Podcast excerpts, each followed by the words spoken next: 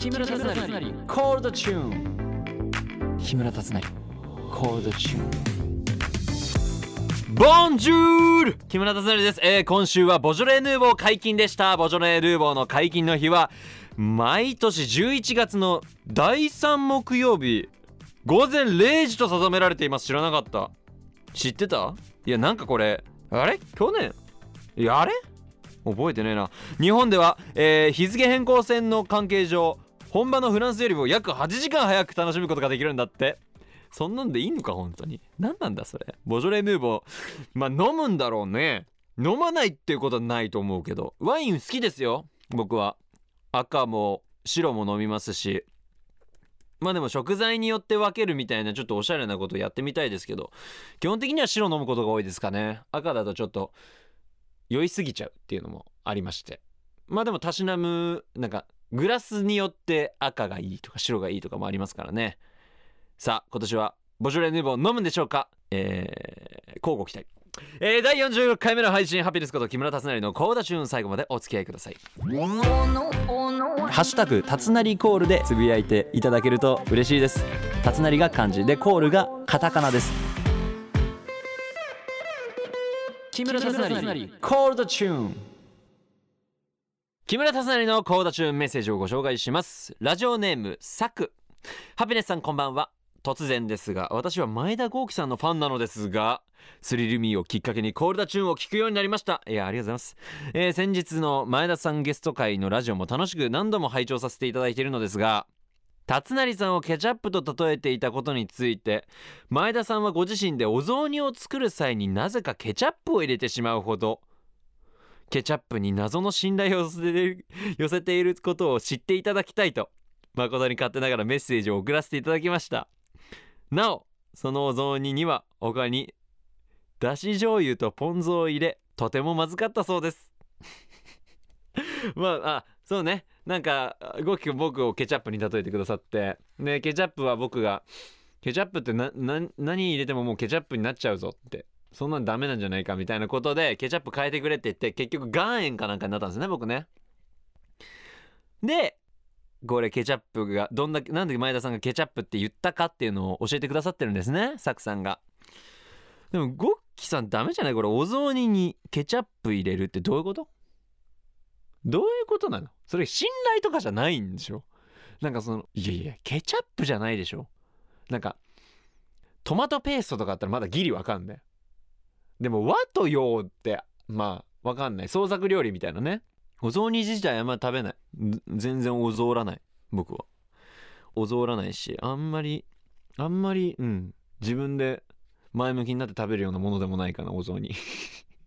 嫌いじゃないよもちろん。嫌いじゃないしあの入ってるごぼうの感じとか好きだよ。好きだけどあんまり前のめりになって食べないな。あのね分かった分かった。これさじゃあサクさんさ今度なんか豪輝さんにそういうの伝える機会があったら言って。レミーの美味しいレストラン見ろって。ハピネスさんはちょい足しとかするカレーの隠し味とかあったりするって書いてありますけど。いやカレーね実は今日作ろうかなと思ってて。例えば例えば何かあるかな？リンゴはまあよく聞くやつじゃん。梨とか入れんのかな？たまたま梨あんだよね今家に。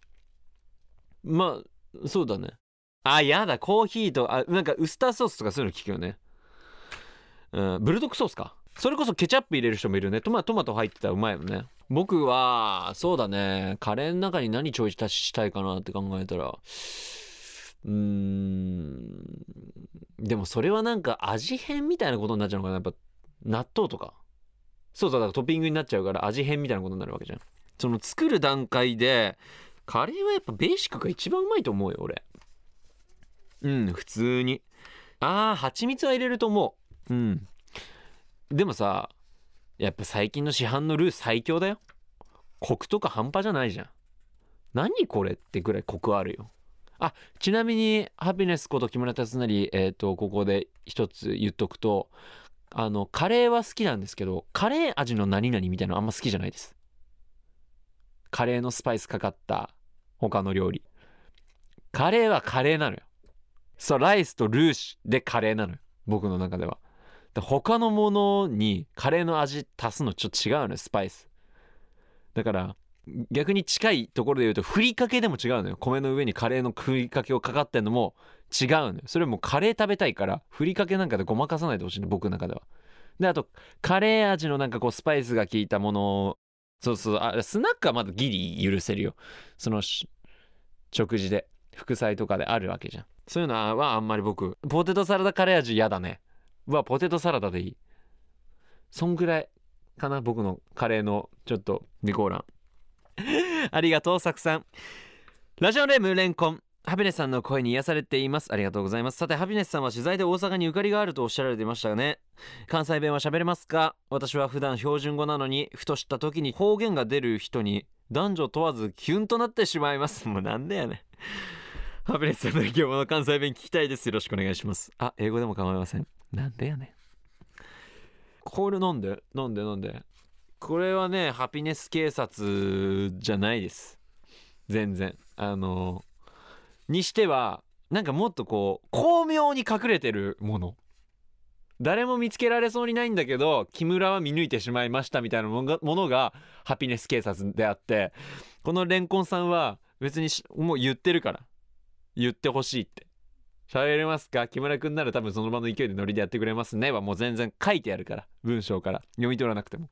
なんでハピネス警察全然発生しないですこれこれ出動しないです全然。えっ、ー、とねまあ関西弁関西弁じゃないね。でもなんかえっ、ー、とね一個ずつ切り取ってみるとその微濁音とかが若干そのえっ、ー、とねなんだろう。鉛はしてないんだけどこう「が」「が」とか言葉のつながりの音は若干その関西の毛があるのかなっていう感じかな。っていうのはなんか誰かに言われた気がするな。ボイトレボイトレというかその歌を歌う歌唱指導の先生に言われたことあるかな。その作品やってる時に。あとねなんか「か」の音が大きくなる。それは関係ないか。いやなんかこうあいうえを書きくけこの「か」が「か」ってこう「か」ってなりすぎちゃうのかなそれ関西弁あるあるかなわかんない。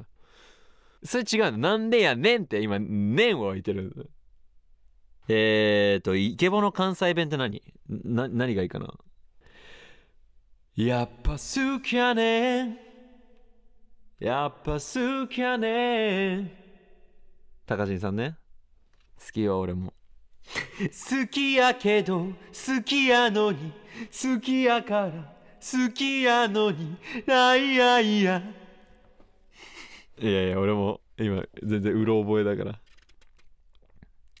えっ、ー、と皆さんメッセージありがとうございました。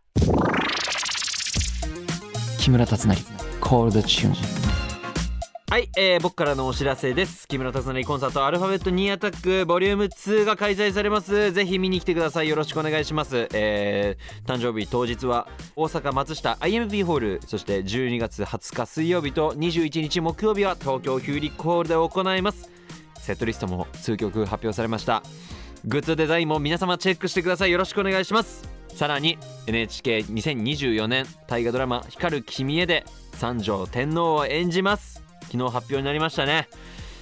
え、ー、とまあちなみに言うとまだ撮ってないんですけど えっと多分来年の春以降に、えー、皆様のお目にかかるというかだ撮るのは年明けてからちょっと経ってからくらいなのかなと思ってますね。